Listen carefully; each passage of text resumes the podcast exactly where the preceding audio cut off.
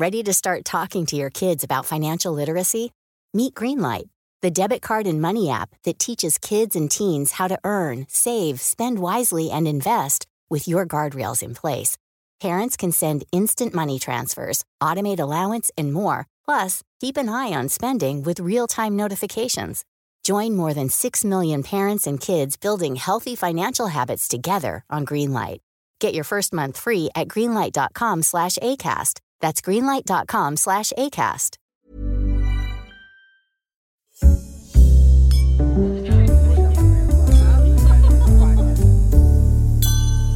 Las historias que solo la puede contar. Hola presenta el podcast Julio Iglesias, del hombre a la leyenda. En el episodio anterior recordamos cómo el cantante español triunfó en los Estados Unidos. En este último episodio relataremos cómo la vida le tenía reservada una sorpresa, la llegada de Miranda, la mujer con la que formaría una nueva familia numerosa. También contaremos cómo su hijo Enrique irrumpió en la música por sorpresa. Y analizaremos cómo un artista que ya lo tenía todo consigue un legado imperecedero que trasciende del plano musical. Esta es la historia de Julio Iglesias, contada por Ola. Episodio 6. La carretera.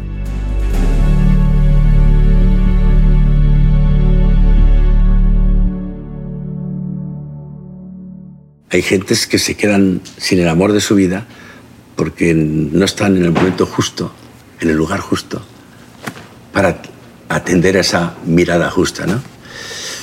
La vida es tan circunstancial. A mí me parece que fue mágico Yakarta. Yakarta es la capital de Indonesia y en ella hacen escala cada día millones de personas. Para Julio Iglesias, su paso por la megalópolis asiática en diciembre de 1990 fue simplemente mágico. Cambió su vida cuando parecía que ya nada podía hacerlo. Yo creo que ahí el, lo que más influye es, eh, es el instinto, ¿no? Es, eh, el otro día pasé por Yakarta, pasó mucho, pasaba, y siempre miro el rincón donde a mi mujer, estaba esperando la maleta, justamente, me acuerdo siempre. Quiero hacer fotos. A veces, sí, te debo tener fotos de eso, las hago para mandárselas, ¿no? Julio Iglesias tenía 47 años cuando, de lejos, descubrió a Miranda Reinsburger, de 25, en la sala de recogida del equipaje del aeropuerto de Yakarta. Él estaba rodeado de su equipo y de gira por Asia. Ella estaba de paso por la isla de Java para un trabajo como modelo. Era y es una mujer muy llamativa. Rubia, alta, con los ojos azules, muy guapa y con una elegancia innata. De esas que parece que no cuesta trabajo.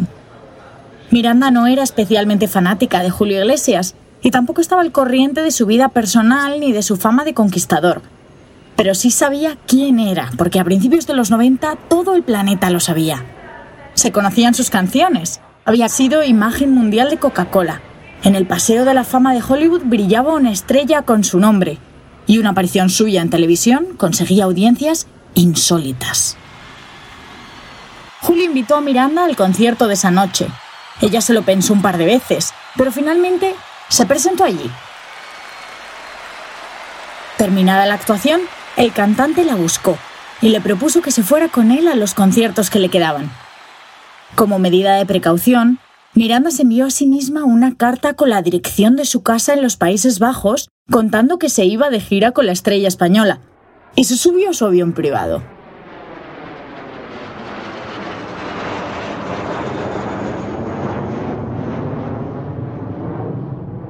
No lo hemos dicho hasta ahora, pero Julio fue uno de los primeros artistas del mundo en tener su propio avión. El primero fue un Falcon que llevaba en la cola la fecha en la que ganó el Festival de Benidorm. Tenía elegantes y amplios butacones tapizados en color marfil, con los cinturones de seguridad en dorado y sus iniciales bordadas en las hebillas, en las servilletas y en las toallas del baño. En el minibar llevaba una exquisita selección de vino español y finísimas copas de cristal. Por supuesto, tenía televisión, vídeo, teléfono y una colección de libros de arte. Hoy puede resultar más común, pero entonces era algo apoteósico. Ese avión era el símbolo de un triunfo absoluto. Susana Oribarri, que trabajó con Julio durante los 90, era del reducido grupo de personas que volaba con él. Julio cuida mucho el avión privado, lo cuida, lo mima. Eh, ahora mismo, hoy no sé, hoy en día ya sus hijos ponen los, meten los perros, en ese momento era como impensable, ¿no? Pero, pero Julio necesitaba viajar en un avión privado porque, y tenerlo, porque es que si no, él, cuando hacía una gira, o sea, salía un disco, tenía que hacer promoción, es que en cuatro días estaba en, en seis países diferentes. Y así, volando de Yakarta a Singapur y de Kuala Lumpur a Tokio, Julio y Miranda comenzaron a conocerse en diciembre de 1990. Cuando la gira asiática llegó a su fin, Julio Iglesias regresó a Miami y Miranda a su Holanda natal. Pero este no era el final de la historia de amor, era solo el principio.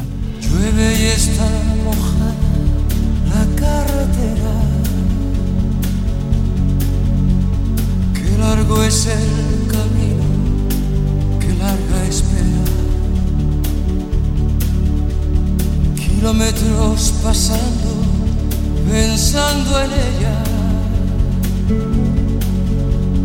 Qué noche, qué silencio, si ella supiera que estoy corriendo, pensando en ella.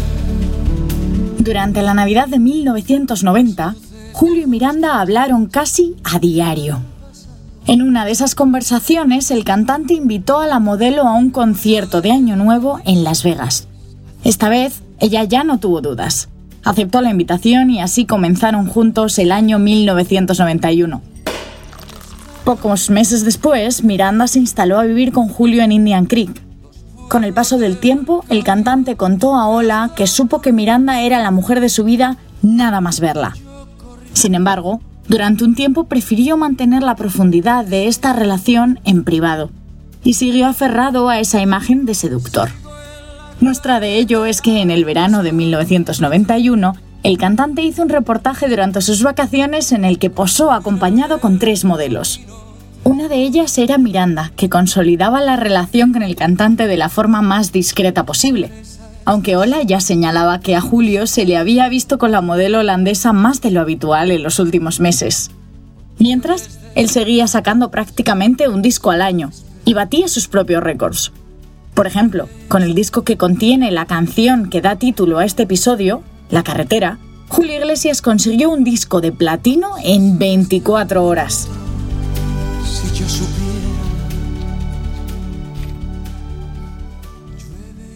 Un nuevo éxito de Julio Iglesias no era una sorpresa, pero sí lo fue otro lanzamiento musical que tuvo lugar el mismo año.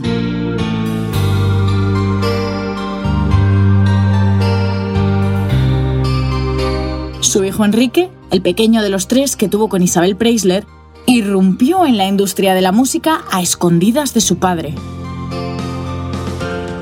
Susana Oribarri presenció el momento en el que Julio se enteró. Ya estábamos mm, en el avión, íbamos a despegar para ir a Atlantic City cuando recibió una llamada y le dijeron que había firmado Enrique por un millón de dólares. Con, si no recuerdo mal, era con Televisa, creo. Eso es la espina que Julio ha, ha tenido y, y bueno, y Enrique que ha querido hacer sin la ayuda de su padre las cosas. Este episodio estuvo durante años rodeado de controversia. Enrique Iglesias grabó la maqueta usando un nombre ficticio. No quería ser un hijo de, ni tampoco verse influido por la opinión de su padre. Por ello, durante décadas, padre e hijo se han enfrentado a la constante pregunta de cómo es la relación entre ellos. Mi padre y yo siempre nos llevado bien. Mucha gente se, se pensaba que no nos llevábamos bien, pero es totalmente lo contrario. Pero que sí, que nos hemos alejado un poquillo, que no nos vemos eh, muchas veces, eso es verdad, pero nos, respe- nos respetamos mutuamente y nos queremos muchísimo. ¿Le han hecho alguna oferta para cantar con su hijo cuando finalice la gira por España? Mi hijo es carísimo, ahora no puedo cantar con él. Está más caro de España, mi hijo. A ver, Estoy contentísimo por Enrique por una razón. Y mi hijo Enrique es un chico muy joven, con un atractivo grandísimo y con un gran muy inteligente y con un ejercicio de la voluntad también grandísimo y va a aprender muchísimo. Si le dan un poco más de margen y no lo quieren quemar rápido, que mantiene además en la publicidad del apellido Iglesias en el candelero. es la primera pregunta positiva que me han hecho en mi casa en relación entre mi hijo Enrique y yo. Porque esa es la puñetera verdad. Muchas gracias. Un edificio bueno hace siempre mejor el edificio lado. Y el éxito de mi hijo Enrique, que es increíble, me hace más grande a mí. Pero no más grande a nivel artístico, sino a nivel de padre. Y encima tengo el privilegio de tener otro hijo Julio que canta como la madre que lo parió. Durante muchos años yo pensaba, si yo, cuando empecé a cantar La vida sigue, yo pensaba que era por casualidad, un accidente. Al ver a mis hijos cantar, ellos me han dado la fuerza de darme cuenta aún más que son los genes.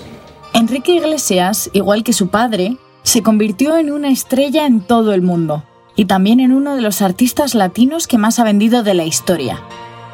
Rafael Revert, el veterano crítico musical que siguió ambas carreras desde el principio, cuenta que Enrique sí aprendió algo de su padre. Cada uno vive su vida, que los dos son muy parecidos.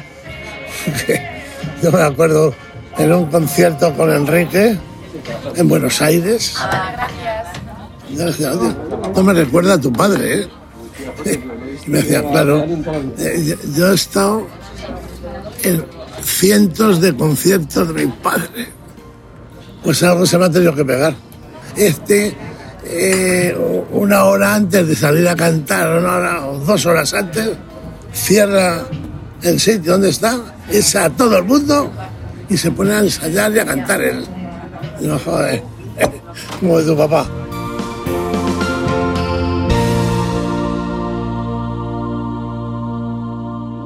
Cuando sus hijos mayores volaban solos, llegó la sorpresa.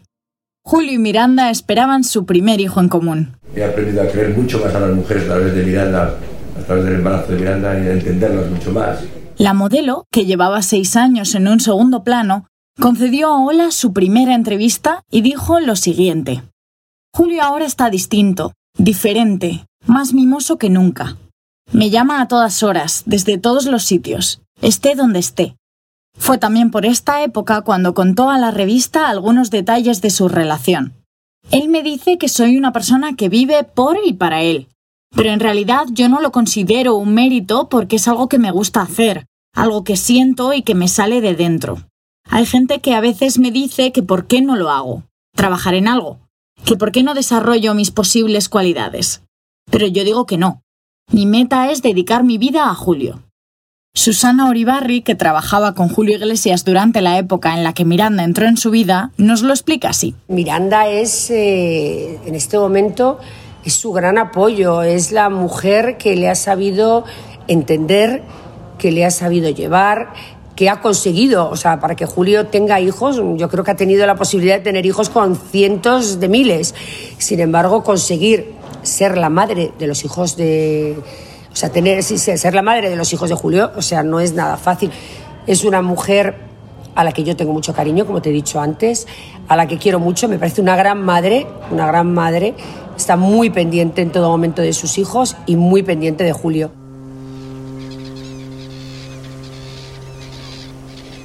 Mientras esperaban la llegada de su primer hijo, Julio y Miranda decidieron crear en la República Dominicana su nuevo hogar. Él había descubierto Punta Cana de la mano de su íntimo amigo Oscar de la Renta y quedó fascinado por la vegetación salvaje y el sonido del arrecife. Artesanos españoles, dominicanos y balineses trabajaron durante cuatro años para crear la casa que el propio Julio Iglesias diseñó. En torno a una serpenteante piscina y sobre un mar de coralina se construyó una residencia formada por diferentes bungalows, entre ellos una casita de dos plantas que se trajo expresamente de Bali para albergar los dormitorios y la zona de juegos para los niños. Miguel Alejandro nació en septiembre de 1997, cuando Julio tenía 54 años, y la familia siguió creciendo con la llegada de Rodrigo, y después de las gemelas Victoria y Cristina. El pequeño de la casa, Guillermo, nació en 2007, cuando el cantante tenía 64 años. Miranda describió a Ola cómo era la vida familiar en Punta Cana. Aquí tenemos todo y los niños están felices. Por la mañana los mayores reciben clase en casa, tienen su tutor. Por la tarde hacen deporte en la playa, pescan, hacen windsurf, montan en canoa. También salimos mucho con ellos. Los niños están siempre en contacto con la naturaleza y respiran aire puro. Así, entre Punta Cana, Miami y Marbella, sus hijos han ido creciendo. La vida del artista ha cambiado. Julio sigue girando, cantando y acumulando premios, pero a un ritmo distinto. Todo esto que está pasando en mi vida son regalos de Dios y regalos de la vida. Y aparte que hay una palabra muy bonita que dicen los americanos cuando ganan el Oscar después de 15 años de trabajar, I deserve it, me lo merezco por haber trabajado tanto. Durante 20 años la pareja evitó hablar de boda. Sin embargo, en el verano de 2010 dieron la inesperada noticia. Yo tengo cinco hijos pequeños que son una maravilla, pero tengo un pequeñajo que, que fue el que en realidad me casó a mí con mi mujer y mi mujer conmigo. Decidimos los dos casarnos porque ese pequeñajo lo único que hacía es coger la mano de su mamá y mía y ponerla junta. Y junta, hasta hoy mismo lo hace, ¿no? Y eso fue importantísimo porque en realidad mi mujer y yo estamos casados desde hace, yo creo que desde el día que la conocí. Yo me acuerdo al principio siempre decía que, era el ancla y hasta que me di cuenta que era todo lo contrario. Eran las alas de, de mi grandísima independencia. Yo hablo delante de mi mujer lo que hablo detrás de mi mujer. Y esos son las alas que mi mujer me da. Eso es el- uno de los privilegios mayores que tiene mi relación con el amor de vida, que es mi mujer, sin lugar a dudas. El, el haber llevado hoy una relación absoluta y profunda con cinco hijos a la independencia de mis emociones hasta la eternidad. Julio y Miranda se casaron en Marbella y lo celebraron en su finca de Eugene de forma sencilla. Los únicos invitados fueron sus cinco hijos, que tocaron la campana de la capilla familiar y lloraron de emoción. Miranda, sin apenas maquillaje, llevó dos vestidos blancos, de algodón y encaje, firmados por Óscar de la Renta. Calzaba unas sandalias planas y se había recogido el pelo en una trenza con flores de jazmín. El día terminó como todos, con los siete reunidos en torno a la mesa del comedor, contando anécdotas sobre sus 20 años de amor. Julio Iglesias recordó ese día en Ola TV. Esa mirada de mis hijos en esa soledad maravillosa con el sacerdote y una soledad que llamo maravillosa porque después lo veo todo el mundo, pero ese momento donde mis hijos están mirando que yo le digo y mi mujer me dice a mí que me quiere y que yo la quiero, Su boda fue una exclusiva mundial de Ola, y para el cantante fue la portada más especial de todas. la más bonita de mi vida fue mi matrimonio con mi mujer. También lo fue para la propia revista. Eduardo Sánchez Pérez es editor y director del grupo Ola desde el 2010 y tercera generación al frente de la empresa. dentro de los, de los reportajes en los que yo estaba al cargo de la revista, indudablemente poder publicar en exclusiva las fotos, las fotografías y la boda de Julio y Miranda fue importantísimo en ese momento en la historia de Ola. Julio Iglesias es ya una institución, y no nos referimos solo al mundo de la música, ya que su figura como español universal tiene otros matices. Fernando Onega, experto en información política y amigo del cantante, nos cuenta cómo se ha convertido en un hombre extraordinariamente bien relacionado. Julio Iglesias tiene la mejor agenda del mundo mm, porque ha contactado con gran parte de los jefes de Estado o jefes de gobierno. Algunos de ellos han, ya, ya no están en su puesto, pero todos han tenido eh, el orgullo, me permito llamarlo así, de cuando actuaba Julio invitarlo. Invitarlo después o a su casa o a su palacio, al rey Juan Carlos eh, que han tenido relación. Yo eh, he tenido algún encuentro también con el, con el rey Felipe, pero cuando todavía no era rey, como príncipe, como príncipe de Asturias, ya casado. Tiene una relación muy cordial con Clinton, eh, incluso cuando era, cuando era presidente de los Estados Unidos. Tiene una relación estrecha con Kissinger. Eh, tuvo, tuvo buena relación con el presidente Mitterrand, el francés, y bueno, podríamos hacer una lista muy- muy larga. También con Raniero, el príncipe Raniero de Mónaco. Julio Iglesias era una especie de embajador no oficial desde los años 70. Pero esto quedó confirmado en un momento en el que las relaciones entre España y Estados Unidos eran manifiestamente mejorables.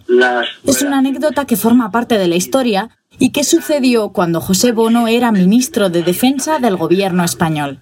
El gobierno de Estados Unidos estaba enfadado con el gobierno de España porque nosotros habíamos retirado las tropas de la guerra de Irak y no había manera de mejorar la situación por la vía diplomática y alguien me dijo que Julio Iglesias tenía buena relación con la Casa Blanca y con el Pentágono. Y el 28 de abril del año 2005 me decidí a llamarle. Y le dije, mira, te llamo como un español y como un patriota por si puedes echarnos una mano. Le conté la situación, me dijo que iba a hacer lo que estuviese a su alcance y yo creo que no pasaron ni dos días. Recibimos una llamada de la Embajada de Estados Unidos en Madrid diciendo, miren, no sabemos qué ha ocurrido, pero todo ha cambiado. Usted va a ser recibido por el secretario de Defensa en el Pentágono y va a quedar muy satisfecho. Así me lo dijo el embajador y efectivamente yo fui a Washington y en el ámbito de la defensa las relaciones mejoraron de manera extraordinaria gracias a Julio Iglesias. Su consagración artística podríamos decir que se completó en el año 2019, cuando recibió el mayor reconocimiento que existe, el Grammy honorífico a toda su carrera, que lo colocó en ese Olimpo de artistas legendarios como Frank Sinatra, Elvis Presley, los Beatles, Nat King Cole, Ella Fitzgerald, Tina Turner o Paul McCartney, entre otros que han recibido esta mención. No hay duda de que hoy la música de Julio Iglesias sigue viva, que sus canciones nunca pasan de moda y las cantan los nietos de sus fans.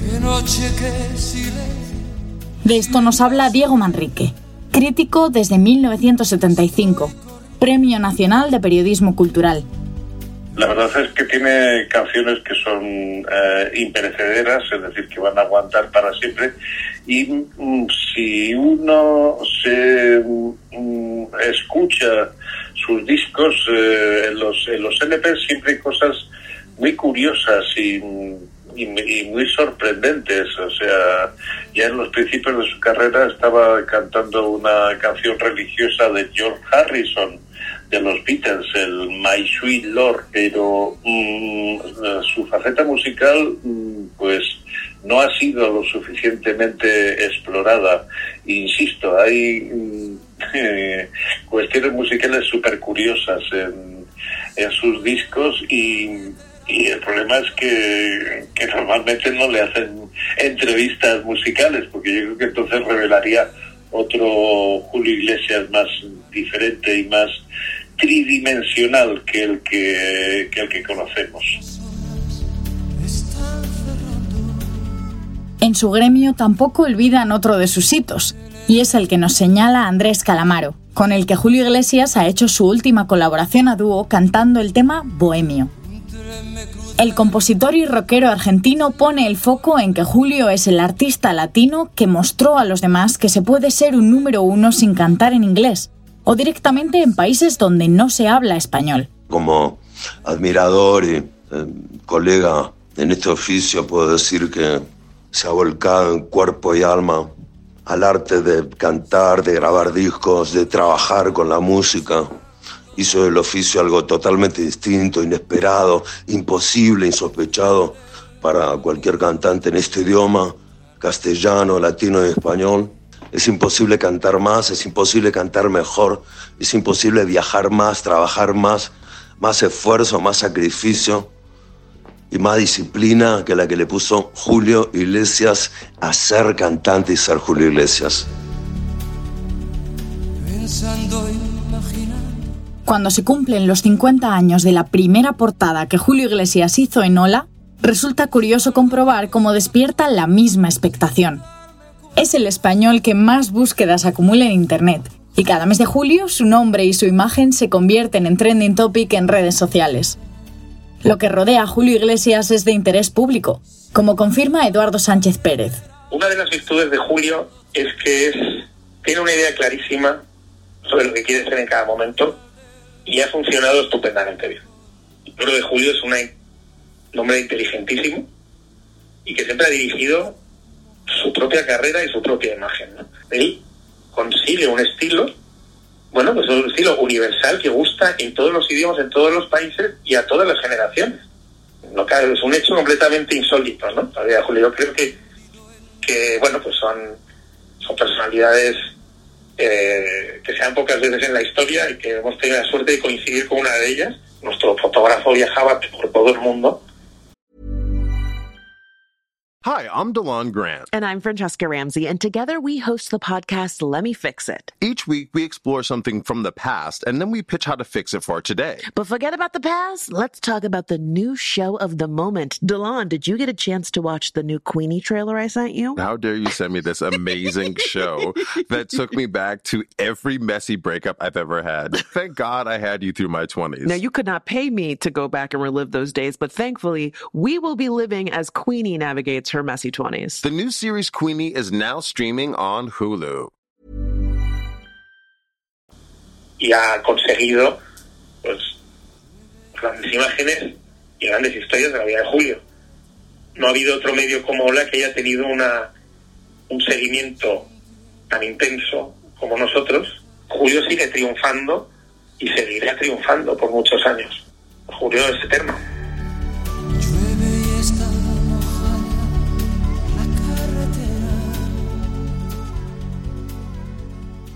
Julio Iglesias lo ha hecho todo, lo ha cantado todo, lo ha sacudido todo. Hoy tiene la sabiduría que le ha dejado esa aventura. Vive una vida más tranquila y elige cuándo salir al escenario. Yo nunca he dejado de girar. Es decir, para mí una gira es un poco el médico que viene a verme dos horas y me dice, no te preocupes que estás sanísimo. Eso es para mí girar ahora. Además son giras un poco de agradecimiento, ya no es cuestión de dinero en absoluto.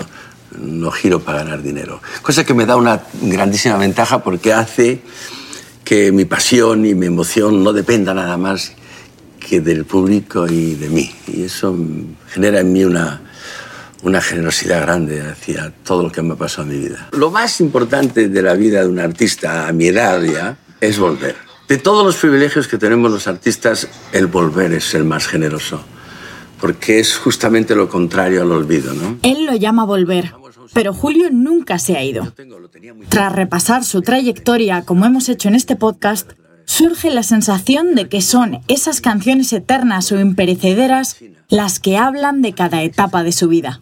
Todo lo que yo he escrito son pasajes que ya se han ido. Yo ahora no escribiría Abrázame, no escribiría Hey, no escribiría olvidé vivir, no escribiría La vida es igual. Y ya las escribí. Son canciones que, que escriben una emoción determinada. Y mi vida está hecha de verdad de millones de emociones. De millones. Y que se van juntando. Y algunas se van, y otras vuelven, y otras vienen, y otras.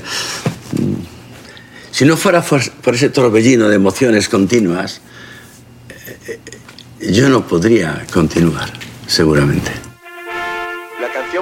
Este podcast solo podría terminar volviendo al principio, a esa primera canción con la que el hombre comenzó su camino hacia la leyenda. Al final las obras quedan, las gentes se van, siempre hay por qué vivir, por qué luchar, por quién sufrir y a quién amar.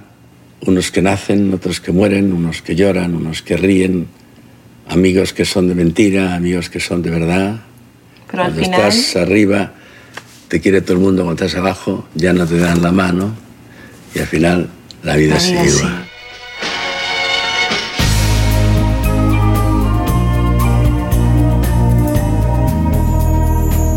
Unos que nacen, otros morirán.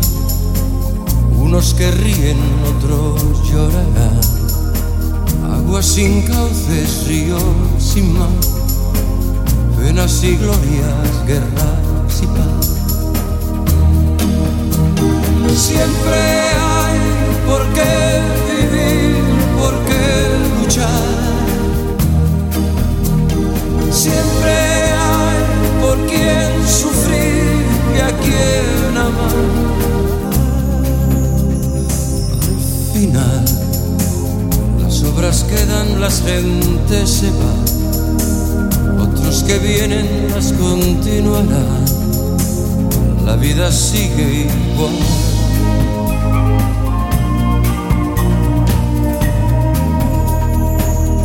Pocos amigos que son de verdad, cuántos te halagan si triunfando estás. Y si fracasas bien comprenderás, los buenos quedan, los demás se van. Siempre hay por qué vivir, por qué luchar. Siempre hay por quién sufrir y a quién amar. Al final, las obras quedan, las gentes se van. Otros que vienen las continuarán. La vida sigue igual. Al final, las obras quedan, las gentes se van. Otros que vienen las continuarán. La vida sigue igual.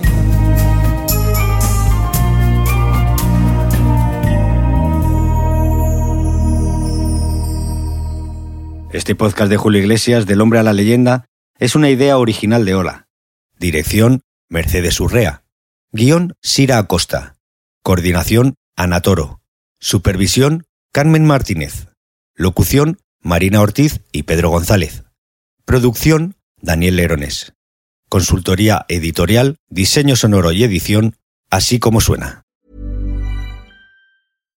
If you're looking for plump lips that last, you need to know about Juvederm lip fillers. With Juvederm Volbella XC and Juvederm Ultra XC, your lip look, whether it's subtle or bold, can last up to one full year with optimal treatment and no additional maintenance. Find a licensed specialist and see if it's right for you at juvederm.com today. That's J U V E D E R M.com. Add fullness to lips in adults over 21 with Juvederm Volbella XC or Juvederm Ultra XC. Do not use if you have severe allergies or a history of severe allergic reactions, or if you're allergic to lidocaine or the proteins used in Juvederm. Tell your doctor if you have a history of scarring or taking medicines that decrease the body's immune response or that can prolong bleeding. Common side effects include injection site redness, swelling, pain, tenderness, firmness, lumps, bumps, bruising, discoloration, or itching. As with all fillers, there's a rare risk of unintentional injection into a blood vessel, which can cause vision abnormalities, blindness, stroke, temporary scabs, or scarring. For full important safety information, visit juvederm.com.